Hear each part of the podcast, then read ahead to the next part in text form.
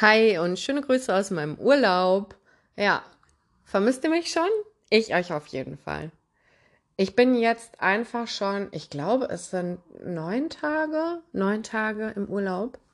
Ich war die ersten acht Tage ähm, im Landesinneren von Holland und bin jetzt seit gestern an der Küste.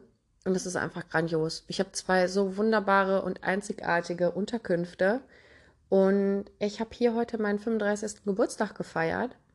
Also gefeiert in Anführungszeichen. Wie ich euch vorher schon mal berichtet habe, ist es ja mein erster Urlaub.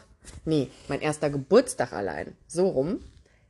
Und er war großartig. Und er ist noch großartig. Ich bin einfach extrem dankbar über so viele tolle Menschen in meinem Leben.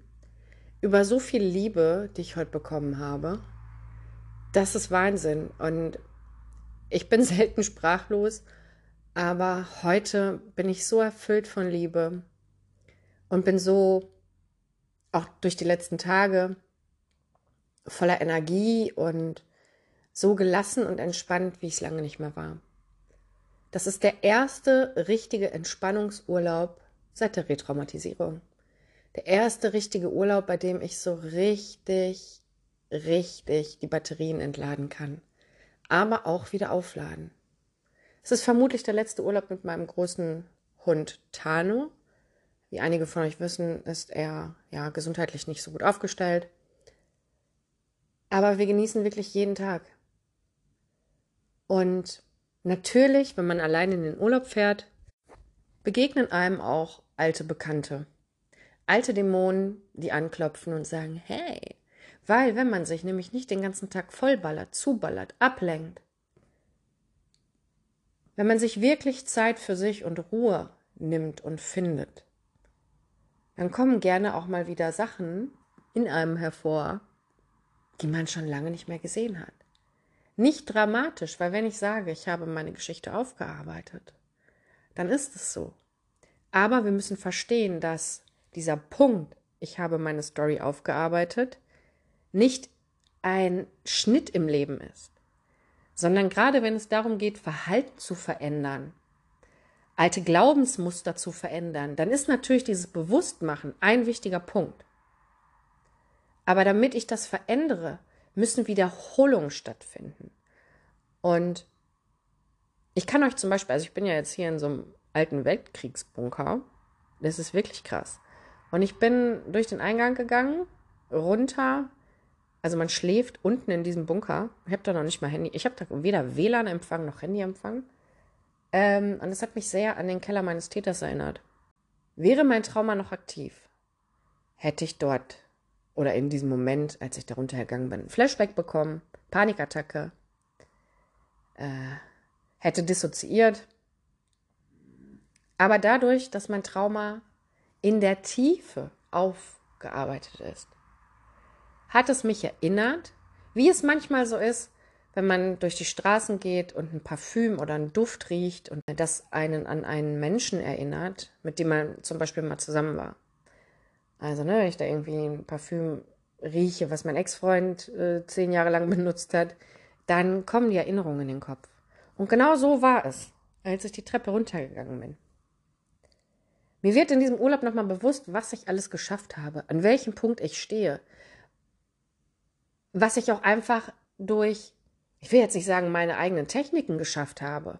Denn letztendlich adaptiere ich einfach die Verhaltenstherapie für Hunde und beziehe die auf das menschliche Verhalten. Verhaltenstherapie für Hunde ist von der kognitiven Verhaltenstherapie für Menschen gar kein großer Unterschied. Ich habe mal zum Spaß gesagt, ich könnte mein Programm auch nennen, trainiere dein Trauma wie dein Hund. Oder trainiere deine Seele wie dein Hund. Ich weiß, es gibt jetzt kontroverse Aufreger hier. Das liegt aber daran, dass sich Menschen nicht mit Verhaltensbiologie auseinandersetzen. Es gab die Sendung Trainiere dein Kind wie dein Hund. Und ich kenne Aurea Virebis. Ähm, nicht persönlich, aber man kennt sich in der Szene, in der Hundeszene. Und ich habe die Sendung geguckt und ich fand sie gut weil ich aber auch verstehe, wie Verhalten funktioniert. Und das funktioniert bei uns Menschen nicht anders als bei anderen Säugetieren. Da war keinerlei Kindeswohl in irgendeiner Sekunde in Gefahr. Die Situation mit dem Klicker, ich will jetzt gar nicht zu tief eingehen, aber ich weiß, dass ich wieder schräge Nachrichten kriege. Das ist etwas, muss man mögen, aber es hat dem Kind nicht geschadet. Es ging letztendlich genau darum, wie es auch bei mir darum geht, zu erkennen, was sind denn die Bedürfnisse. In der Verhaltenstherapie für Hunde geht es darum zu erkennen, was ist das Bedürfnis des Tieres, nicht mein eigenes. Das erst im zweiten Schritt. Aber es geht doch, wenn wir mit Hunden trainieren, wenn wir Kinder erziehen. Ich finde das Wort ganz schlimm, deswegen benutze ich das auch bei Hunden nicht, weil ich ziehe nicht an Kindern. Wenn, dann möchte ich, dass Kinder mit Spaß lernen und dass sie verstehen und dass sie Wissen ansammeln. Das ist eigentlich doch das Wichtige.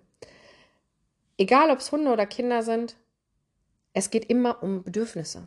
Welche Bedürfnisse hat das Individuum? Und genau so ist es auch mit uns. Ist es mit unserem Trauma, mit unserem inneren Kind, mit unserer Seele. Bedürfnisorientiert lernen, verstehen ist der erste Schritt, um dann im nächsten Schritt zu überlegen und achtsam mit sich zu sein und zu schauen, wie kann ich denn mein Verhalten verändern, was möchte ich stattdessen sehen und, und, und. Und mir ist im Urlaub, in der Langeweile, in der Entspannung meine Kreativität und auch mein Feuer zurückgekommen. Ich will nicht sagen, dass das weg war, aber die letzten Monate waren anstrengend. Ich habe jetzt seit September auch an meinem Produkt durchgearbeitet, habe im Hintergrund gemacht und getan. Dann mein gesundheitlicher Zustand, der zwischendurch immer mal wieder, na ja, war. Jetzt der gesundheitliche Zustand von Tano. Das sind natürlich Sachen, die einen im Alltag, ich sag mal, neben einem ganz normalen Job einfach ganz klar fordern. Und da kann es manchmal passieren, dass man sein Feuer verliert. Und sein Feuer verliert man nur wieder, und das ist auch wieder so ein Punkt, den ich vielen Menschen empfehle, gerade am Anfang, wenn es ihnen schlecht geht, beziehungsweise wenn sie einfach eine Phase gerade haben, wo sie nicht wissen, wo sie stehen, wer sie sind, ähm, wo sie Orientierung brauchen, mal gar nicht daran zu denken, wie kriege ich jetzt das und das hin, sondern sich so viel Gutes zu tun, wie nur geht. Das finden so viele Leute lächerlich. Das ist aber so essentiell. Und ich merke das, merke das jetzt hier in zwei Wochen Urlaub, bald zweieinhalb Wochen Urlaub. Ich tue mir so viel Gutes wie, wie nur möglich.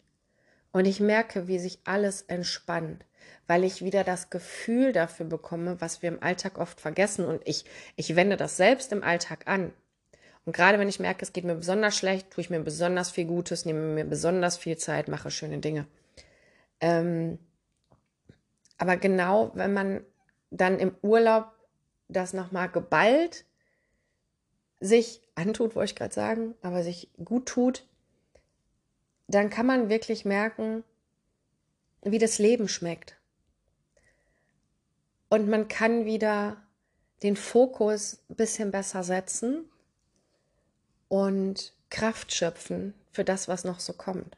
Und ich habe richtig Bock, mit Menschen zu arbeiten. Ich habe Bock, mir mit, mit Leuten, die Lust haben, anzusehen, was ihre Probleme sind. Ich therapiere nicht, darf ich nicht, würde ich auch nie machen. Aber im Prinzip mache ich genau das, was ich mit Hunden über Jahre gemacht habe ähm, und was ich, was bei mir auch geholfen hat. Verhalten, verstehen und verändern. Und dafür muss man nicht betroffen von sexualisierter Gewalt sein. Wir alle haben Punkte in unserem Verhalten, die uns daran hindern, das Leben zu führen, was wir eigentlich führen wollen. Glücklich zu sein, Frieden zu finden, Ruhe zu finden. Glück ist nicht immer das große Haus, Auto, Mann, ich weiß nicht was. Glück sind viele kleine Momente, die dich erfüllen und, und wärmen von innen. Und dieses Leben ist so kurz und ich habe wirklich Bock, mit Menschen Glaubenssätze sich anzuschauen und auch mit euch hier zusammen im Podcast viele unterschiedliche Themen zu betrachten. Ich möchte nämlich, dass ganz viele unterschiedliche Menschen etwas davon mitnehmen können und schauen können, wie sie das für sich vielleicht umsetzen können denn ich glaube, wenn wir alle etwas glücklicher und friedvoller sind, dann ist diese Erde ein bisschen ein besserer Ort. Vielleicht bin ich heute besonders kitschig wegen meinem Geburtstag. Aber ich will da wirklich dran glauben. Und deswegen freue ich mich, wenn es in zwei Wochen weitergeht. Ich freue mich auch mega, dass ihr immer noch dabei seid. Sonst würdet ihr jetzt nicht zuhören. Ja, und ich schicke euch schöne Grüße vom Meer. Wir hören uns. Folgt mir gerne auf Instagram, bricht dein Schweigen oder die Füchsin. Und dann könnt ihr ein bisschen gucken, was ich im Urlaub so treibe. Habt eine gute Zeit. Wir sehen und wir hören uns. Eure Vera.